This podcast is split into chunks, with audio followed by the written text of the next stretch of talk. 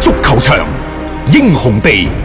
幾多難忘時刻。攞翻住個波，從廣州太陽神到恒大富力，睇佢搞掂。從東較場驚天一射到亞冠加冕，從童話變成現實，從英雄變成傳奇。最偉大嘅球員，最不可思議嘅入球，勝敗之間只有一線，神奇之處，魅力所在。一比零啊，各位！只可意會，更可言傳。足球新勢力。係啦，咁啊，歡迎各位收聽足球新勢力嘅節目啊！呢度係 FM 一零七點七廣東廣播電視台文體廣播。咁喺節目開始之前啦，咁啊，先同大家係分享下最新嘅疫情防控信息。截止到二月二十五號二十四點，全省累計報告新冠肺炎確診病例一千三百四十七例，累計出院八百四十一例，累計死亡七例。二十五號當日全省冇新增確診病例，新增出院三十六例，一例為危重型病例治愈出院，三例為重型病例治愈出院，三十二例為普通型或輕型病例治愈出院。咁另外，廣東省決定省重大突發公共衛生事件一級響應調整為二級響應。根據國家有關法律法規嘅規定，同埋廣東省突發公共衛生事件應急預案，結合我省當前新冠肺炎誒、呃肺炎疫情防控嘅形勢，省新冠肺炎領防控領導小組決定，自二零二零年二月二十四號九點開始，將我省新冠肺炎疫情防控應急響應級別由省重大突發公共衛生事件一級響應調整為二級響應，請各地繼續按照分區分級防控工作嘅要求，根據地區特點同疫情形勢，精準施策，統籌推進疫情防控同埋經濟社會發展嘅工作嘅。咁啊，嚟到我哋嘅節目裏邊啦，咁啊，今日咧除咗大雄之外啦，咁當然亦都唔少得啦，我哋阿斌哥、阿斌少、張達斌喺度嘅。係啊，過去呢廿四個鐘呢，其實喺體壇、喺球壇最熱嘅詞唔係歐冠，嗯，而係延遲。係延遲，嗯，日職、韓 K 嗯。就全部都紛紛宣布延遲，又或者呢係暫停所有嘅賽事，因為呢一個新冠疫情呢，其實已經係去到嗰兩個國家嗰度呢，就個形勢係非常之嚴峻。係喺生命面前呢，就所有嘅一切，即係聚集性嘅群體性嘅活動都要暫停。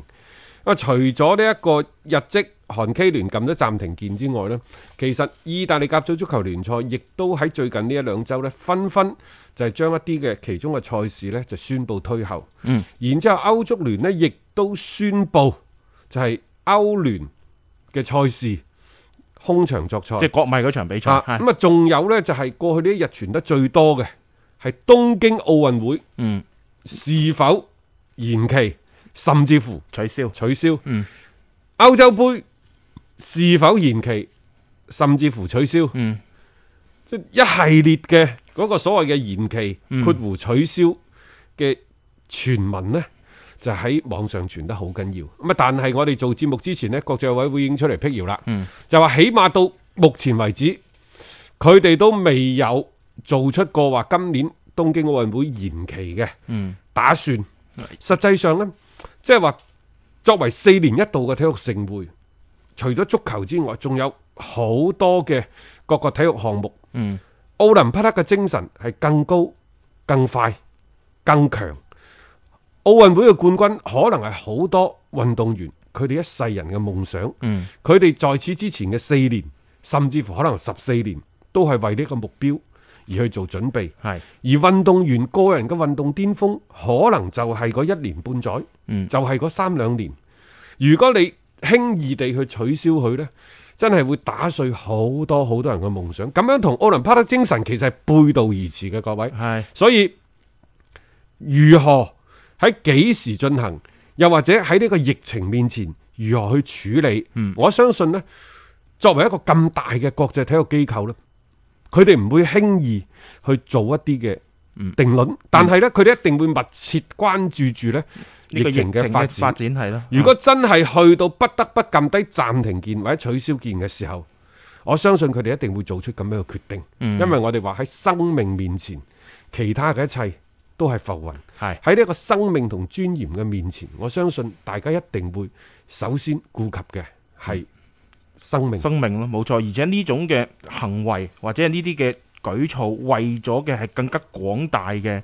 群眾生命，佢哋得到一個嘅保障。係可能真係有部分人嘅利益因此而受到傷害。咁我覺得有時你小我同大我，你要去做出一個嘅取捨㗎係啊，因為體育盛會雖然係萬眾矚目，但係佢畢竟係一個行業嘅盛會，只不過嗯可能佢嘅傳播嘅力度更廣，但係佢參與嘅人，包括觀眾等等，佢亦都會非常之多。嗯，咁但係喂，要停擺喺重大嘅疾病又或者人類嘅戰爭面前，奧運會、世界盃，嗯，喂，上世紀三四十年代一樣停擺㗎。一樣停嘅啫。即係你呢啲係特殊嘅時期、特殊嘅情況做特殊嘅決定。有人話今時今日嘅足球或者係好多體育項目已經係一個高度商業化嘅運作，嗯唔係話停就停。但係我同你講，實際上我哋而家各行各業都係高度嘅商業化運作，但係必要嘅時候，該撳呢一個鍵嘅時候，仲係要撳。仲有喺未撳呢個鍵之前，實際上你係可以有好多嘅辦法。啊去化解呢個危機。譬如話歐足聯，其實佢冇辦法，佢不得不撳低呢一個空場作賽係嘅呢個決定鍵。嗯點解啊？因為歐足聯好深刻咁明白到，佢係唔可能將一啲歐足聯嘅賽事延期嘅。嗯因為佢打嘅係淘汰賽，譬如話卅二進十六、嗯如果其他嘅十五場賽事對碰嘅球隊都有晒結果出咗嚟，嗯就係因為你呢場賽事啊而冇任何結果，冇哦喂任何結果，拖後可能咗之就會後延期㗎啦。係啦，咁但係會產生其他嘅問題㗎喎。當然喺啊極致嘅情況之下，呢種辦法得唔得呢？喂，事急都馬行田啦，啊大呢個雄得，但係盡量就可以避免就避免然。之後你只能夠就係空場啊係嗯去作賽。咁幾時可能呢個賽事不得不延期呢？就係話真係可能有球隊有相當部分嘅運動員都感染咗呢個嗯新冠病毒，又或者係不能作賽嗯等等嘅原因。咁到其時，個歐足聯我相信都不得不係咯，暫停因一為個球所謂員都踢歐唔到冠、啦歐聯嘅賽事，啊甚至乎今年歐洲杯，即係而家呢一種嘅可能性嗯係存在嘅。嗯但係如果你係因為可能性嘅存在，你就去作一啲不負責任嘅預測嗯去討論呢，我又覺得即係有啲不合時宜。係咯，一切呢，最好你係等官方嘅誒宣呃宣佈。佈佢哋會俾出一個合理嘅安排㗎啦。其實無論係空場作賽，抑或係被迫延遲都好，我相信佢哋都會係作過非常之均嗯，衡嘅嗯考慮。即係各方各面點樣去做到，盡量將嗰個影響減少。嗯即係我覺得呢樣嘢係誒佢哋會去做嘅，歐足聯又好，奧委會又好啦，嗯大家要相信呢啲組織佢哋嘅呢一種嘅能力先得嘅。係即係唔需要去誒、呃有啲人而家好擔心啊，冇波睇啊點成？但係我覺得你真係要去到嗰一個嘅時刻，你係要停嘅話，你亦都冇辦法阻止。咁仲有呢，會係面臨住仲有一個情況，就係、可能某些國家或者地區，嗯再或者某個城市，佢撳低咗暫停鍵，係佢誒唔適合再舉行大型嘅比賽，嗯，你空場都唔得喎。啊空場都唔得，係啊，咁怎麼辦呢？嗯可能你要選擇中立場去作賽。係咯，換個第二個地方啊咯，又或者即係可能你甚至乎即係話喺最嚴峻嘅時候，譬如話祖雲達斯，啊譬如話國際米蘭，嗯你都唔可以離開呢個城市嘅，咁就可能係嗰個係一個好極致嘅情況。啊不過呢，誒而家睇咁嘅情況呢，呢種出現嘅概率呢有，嗯但係唔算太大。係冇錯啦，咁。即係一切，大家都睇住個事態嘅發展啦。即係所有球隊其實目前嚟講係被動嘅，因為你亦都冇辦法去預計到究竟會出現嗰種嘅情況係去到幾咁惡劣。你一切正常進行啦。聽講話，琴日有巴塞嘅幾名球員咧跟隊去到拿誒拿波利嗰邊咧，啊係感染咗啊嘅。即係嗱呢樣嘢呢，大家就唔好輕視佢，因為你一旦出現咗呢啲咁樣嘅感染嘅確診嘅病例的話呢，啊咁會影響到更加大範圍嘅一啲其他人嘅一個生命安除咗全。球隊之外，仲有啲球迷嘅流動最主要呢樣嘢啊啊，等等你。球隊都係嗰幾廿個人，咁不過相呢，對我啊相信即係作為球迷自己睇波本身，佢都會去嗯權衡。就算係訂好機票、訂好酒店，喐唔喐嗰啲，係個掣係自己去撳嘅。 嚇，好啦，咁啊，我哋再講翻呢，就賽事嘅本身。嗯，琴晚兩場歐冠嘅賽事、歐洲冠軍聯賽嘅賽事，就同賽前一啲嘅所謂嘅數據嘅走勢呢，係頗為之吻合嘅。嗯，譬如我哋話車路士打拜仁慕尼黑，但係拜仁呢嗰、個受追捧熱度係夠嘅，但係實際上兩隊波你無論喺聯賽嘅排名啊，因為近態其實即係需唔需要即係拜仁慕尼黑咁有信心作一啲嘅讓步呢？係咯，再或者係拿波利，點解佢哋喺主場面對住巴塞嗰陣時，相反又咁多人俾到拿波利咁大嘅信心呢？結果、兩場賽事打出嚟，最後嘅賽果係同賽前嘅一啲嘅數據嘅走勢嗯係非常之吻合嘅。嗯，但係呢，歐冠嘅賽事，我琴日喺呢度忘記提醒大家一樣嘢，嗯咩嘢？其實就係呢個禮拜呢兩晚嘅歐冠賽事，同上個禮拜嗰兩晚嘅歐冠賽事呢，其實佢應該係連埋起身，亦就話呢兩個禮拜加起身一場八，一共八場歐冠賽事呢，我應該作為一個整體去睇，係啊，就唔應該呢，即係話上個禮拜啊又或者呢即個禮係拜忘呢記上個禮拜嘅走勢啦嚇。係啊呢樣嘢其實大家誒要多啲注意。唔係後尾做完節目，我先諗翻起呢樣嘢， 我哎呀弊啦，應該喺個節目度呢，就提提大家。啊，如果提咗之後呢，嗰、個脈絡可能就會更加之清晰。係啊，因為大家其實可以相對回憶一下咧，上周嘅嗰幾場波嘅一啲整體嘅走勢係，即係包括咧就誒即係咩多蒙特贏巴黎啊，啊然後利物浦輸俾馬體會啊，亞特蘭大係大炒華倫西亞嚇、等等，即係呢啲嘅比賽咧，其實你大家可以發現一樣嘢嚇。德甲嘅球隊呢，似乎喺呢一輪當中嗰個表現都唔錯啊，包括阿比萊比錫一比零贏熱刺，就係、上星期嘅四場比賽。意大利啲波都唔錯㗎，係啊，都唔錯。誒、亞特蘭大啦，亞特蘭大啊，係咯，琴晚嘅拿波利係咯，啊等等。嗯嗯，咁當然你話今晚嘅祖雲得唔知得？啊呢樣嘢，你整 體整體去整體咯，，係係係咯。係嘛？所以即係嗱，即係有咁啱得咁巧又好，咩都好啦。英超喺之前嘅一兩個賽季咁風光嘅一個表現，嚟到呢一輪呢，好似係集體遇到咗一個幾大嘅打擊嘅。啊！即係包括琴日嘅車路士已經輸到好似都冇晒行咁滯嘅，即係呢個其實真係可以連埋一齊睇，你會發覺成個嘅規律呢，喺呢一輪呢係更加之明顯誒，車路士唔夠拜仁打，嘅，唔夠打係即係你如果睇翻琴日嗰場嘅賽事而言呢，根本上我感覺啊，唔係話因為比分，其實拜仁係下半場至入波嘅啫嘛。嗯嗯但係喂，有時呢啲咁高級別嘅對抗，又或者喺場上千變萬化，佢變喺邊度呢？就係、當場上嘅比分一旦發生發生變化嘅時候，嗯落後嗰方好容易呢就會有啲自亂陣腳，所以就強如巴塞舊年俾利物浦大逆轉嗰陣時，零棒咁嘅都係 bling 白蘭咁嚟嘅。你琴日拜仁慕尼黑亦都係上半場幾腳嘅機會，嗯如果唔係嗰度即係車路士嘅嗯門將啊，卡巴尼路，卡巴尼路有好嘅發揮嘅話。嗯唔係因為嗰個車路士嘅門楣頂住咗對方嘅攻擊嘅話，係可能上半場已經落後兩個波啦。唔呢出隊奇車啊！路即係士，你睇個成個場面上面係即係俾拜仁壓制得好緊要嘅，但下半場呢，就係喺短短嘅兩三分鐘之內，嗯就俾嗰邊嗰個格拉布利啊，係啊，即係基拿比啊，啊係咯呢個犀利呢個。佢真係一翻到倫敦特別爽喎。之前炒熱刺嘅時候又係佢一個，我我冇記錯應該係大四喜嘅，係好誇張嘅， 即係個表現。咁琴日又繼續喺呢一個倫敦球會嘅面前呢，係發揮佢嘅一個非常之出色嘅一個功效嘅，可以咁樣講。誒、有呢一位嘅仁兄喺度呢，似乎成個拜仁呢，誒踢得係特別爽嘅。咁我覺得呢個更加多就係喺場面上面嗰種優勢積積埋埋呢，係去到下半場呢，係篤破咗嗰一層紙嘅。我琴日睇完拜仁嗰場賽事呢，即係誒、呃我又嘆服於我哋啲前輩們，即係佢哋嗯總結咗嗰個一啲足球場上一啲規律、嗯規則，好準嘅。咩得中場者得天下，咩天下武功唯快不破啊等等。嗯實際上，琴日嘅拜仁慕尼黑係點樣打穿車路士嘅防線嘅？就係、後邊嗰句嗯，天下武功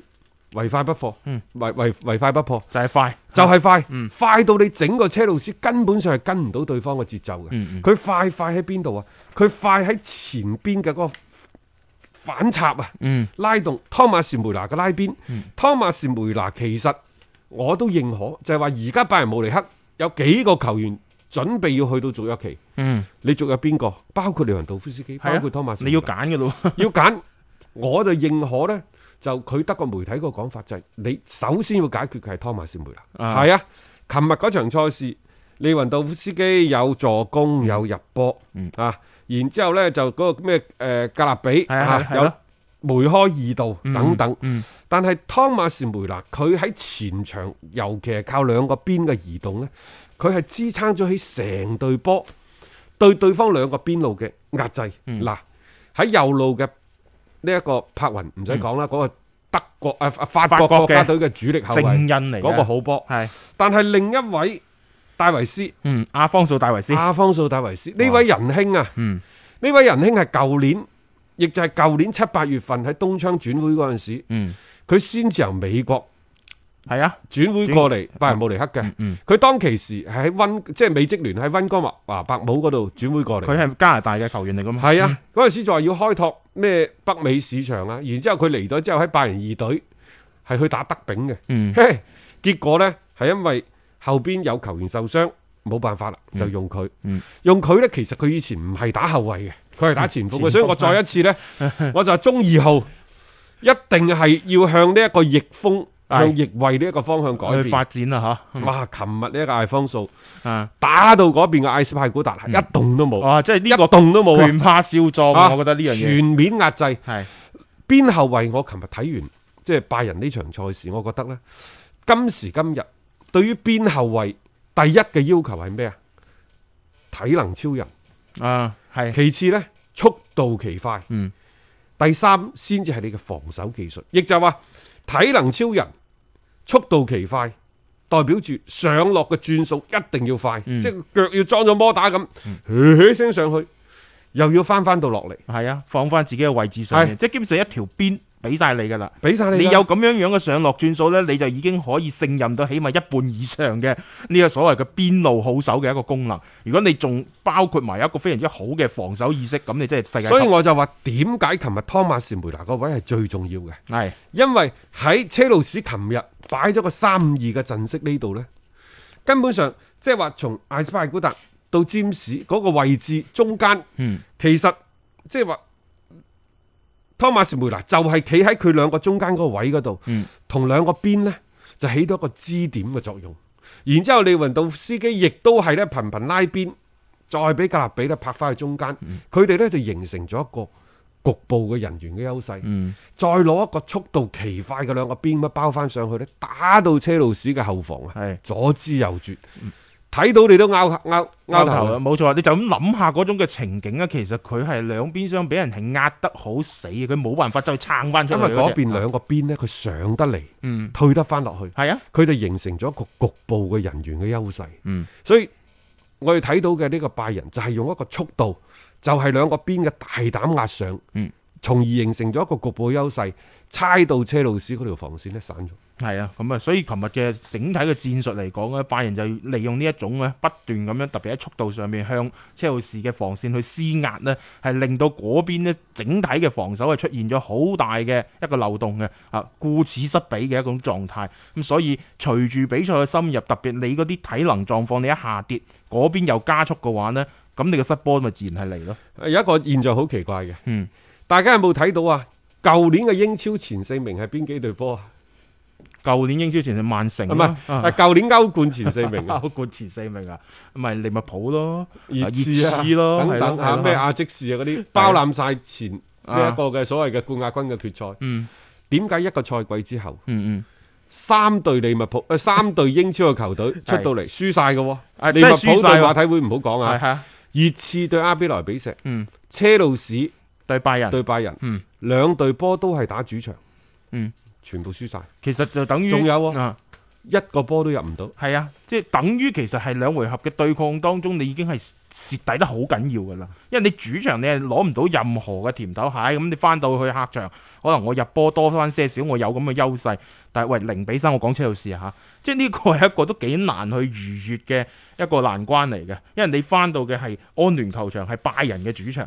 基本上，我覺得係宣判咗車路士今年都行人止步嘅嚟嘅呢冇度。錯啦嚇，再加上呢，車路士喺呢一個球場喺英超聯賽嗰度踏入咗季中之後嘅跌跌撞撞，再一次就印證咗我哋之前喺節目當中一路嘅觀點，嗯，就係、你嘅青訓好重要。喺英格蘭嚟講，你個戶口簿好重要，係，但係除此之外，佢係需要一啲嘅更加強大嘅外援嚟支撐起你整隊波攻防兩邊嗰條骨嘅。嗯，誒睇、完車路士嘅表現，作為曼聯嘅管理層同埋蘇斯查，我唔知佢會唔會推己及人。從車路士被吊打呢一場賽事嘅問題上，反省又或者更加堅定未來曼聯喺嚟緊嘅新賽季嘅隱瞞嘅政策，因為又有英格蘭啲媒體喺度吹啦，嗯話曼聯再一次堅定咗蘇斯查執教嘅決心。無論佢佢嘅最新講法係，無論呢個賽季踢成點？戰績如何，係下個賽季嘅主教練係都係蘇斯查，並且準備咗二點五億英鎊嗯去引援。嗱、我希望呢條消息係真嘅。誒點解呢？就係話而家嘅曼聯，佢係需要喺三條線嗰度繼續去買人，嗯買邊個啊？嗱，你睇到啦，後防嗰度今年買嚟咗馬古尼，嗯中場隨住東窗轉會 B 費嘅加盟，係咪成班波生咗好效多啊？果係顯著嘅。好啦，再落嚟佢需要一個中鋒，啊一個好打嘅中鋒，高產穩定嘅，係啊啊最好就咁啦啊，係啊！即係頂喺最前邊嘅。嗯即係我希望就係車路士呢一場嘅賽事嗯警醒到其他人，嗯因為車路士呢，佢有佢自身個人嘅原因，球隊唔俾引援，嗯只能夠呢出租車將嗰啲散落喺係啊歐洲各地嗰啲叫好打嗰啲係人翻晒嚟，你話好打就得，但係當時可能係未夠班嗰啲係又得嚇，只不過佢出到有一段時間效果唔錯啫。呢個係冇辦法當中嘅辦法。你話如果俾佢引援嘅話，你話車路士佢會唔會去做出一啲嘅動作呢？我覺得絕對會。即係所以再一次係引證到咧，你靠年輕球員呢，呢種方法呢，唔係話唔得，但係你淨係呢一條腿去行路係絕對一個，我覺得失敗嘅機會係好大靠年輕球員呢，你就係行緊阿積士嗰條路，啊！亦就話短則四五年，長則十年八年，你一定會等到球隊捲土重嚟，嗯，貌似中興嗰日。係但係可能喺隨後嘅一個最多兩個賽季，你嗰個所謂嘅捲土重嚟嗰個主力嘅充滿住朝氣、健康、活力嘅嗯陣容，一定會係俾其他豪門支離破碎地將你全部買走晒。係嚇，呢個係冇辦法去逃避嘅一個命運嚟嘅，啊係因為你嘅嗰個模式就係為咗老實講冇人買你仲慘啊！仲有呢，我哋講喺任何一個行當，佢都有食物鏈，啊，只有豪門大會先至可以企喺呢個食物鏈嘅頂端。呢個係一直以嚟嘅嗰種規律嚟㗎，係啊嗰種金字塔嗱，老實講，佢並唔係牢不可破，但係唔係隨隨便便你可以打破呢種嘅規律同埋規矩嘅。我覺得有足球足球呢個行當咧，更加講求嘅就係呢一種嘅規矩，係頂嘅嗰、個，佢其實佢始終都喺頂上邊，因為佢係積積埋埋咁多年裏邊所打落嘅一個基礎。冇錯。係豪門嘅就係豪門，嗱你冇得唔憤氣嘅。 但係有啲球隊呢，佢識得去自己去將自己嘅嗰個定位更加明晰。唔緊要，就算我做唔到啊最頂端嗰、個，但我可以揾到自己嘅角色，我一樣可以生存。所以呢啲呢已經唔係球隊嘅事情㗎啦。嗯呢啲係整個俱樂部喺嗰個人員嘅架構、眼光、眼界，係已經去到一個更加嗯高層次嘅角度、嗯位置去思考呢個問題。嗯，係冇錯嚇、啊所以所以即係再一次係證明咗一樣嘢，你有啲球隊你一定要揾準自己嘅一個方向。嗯，該買定位人好重要。該買人都係要買人，你除非你想去淪為亞積士之流，咁我哋就冇嘢好講啊。但係你作為嗰啲球會，同埋之前我哋都講過，好似曼聯啊呢啲嘅球隊，佢係作為聯賽嘅招牌，沉唔得落去㗎。仲有一樣嘢呢，我仲想補充下，再少少時間嚇。啊嗯費力克毫無疑問，而家係最適合拜仁嘅主教練。嗯啊誒、我建議佢快啲動筆續約。嗯，當然啦，即係喺呢個過程當中，從安察洛提到軒尼基斯啊，到後邊即係啊啊！嗯尼哥哥華斯，尼哥高華斯，到而家嘅費力克，即係你一定要盡快咁樣穩定成個球隊嘅喺嗰個教練層面嗯嘅嗰、個嗰、誒個狀況。係費力克呢，而家睇嚟佢嘅嗯打法、佢嘅思路同而家呢隊拜仁啊非常之吻合啊！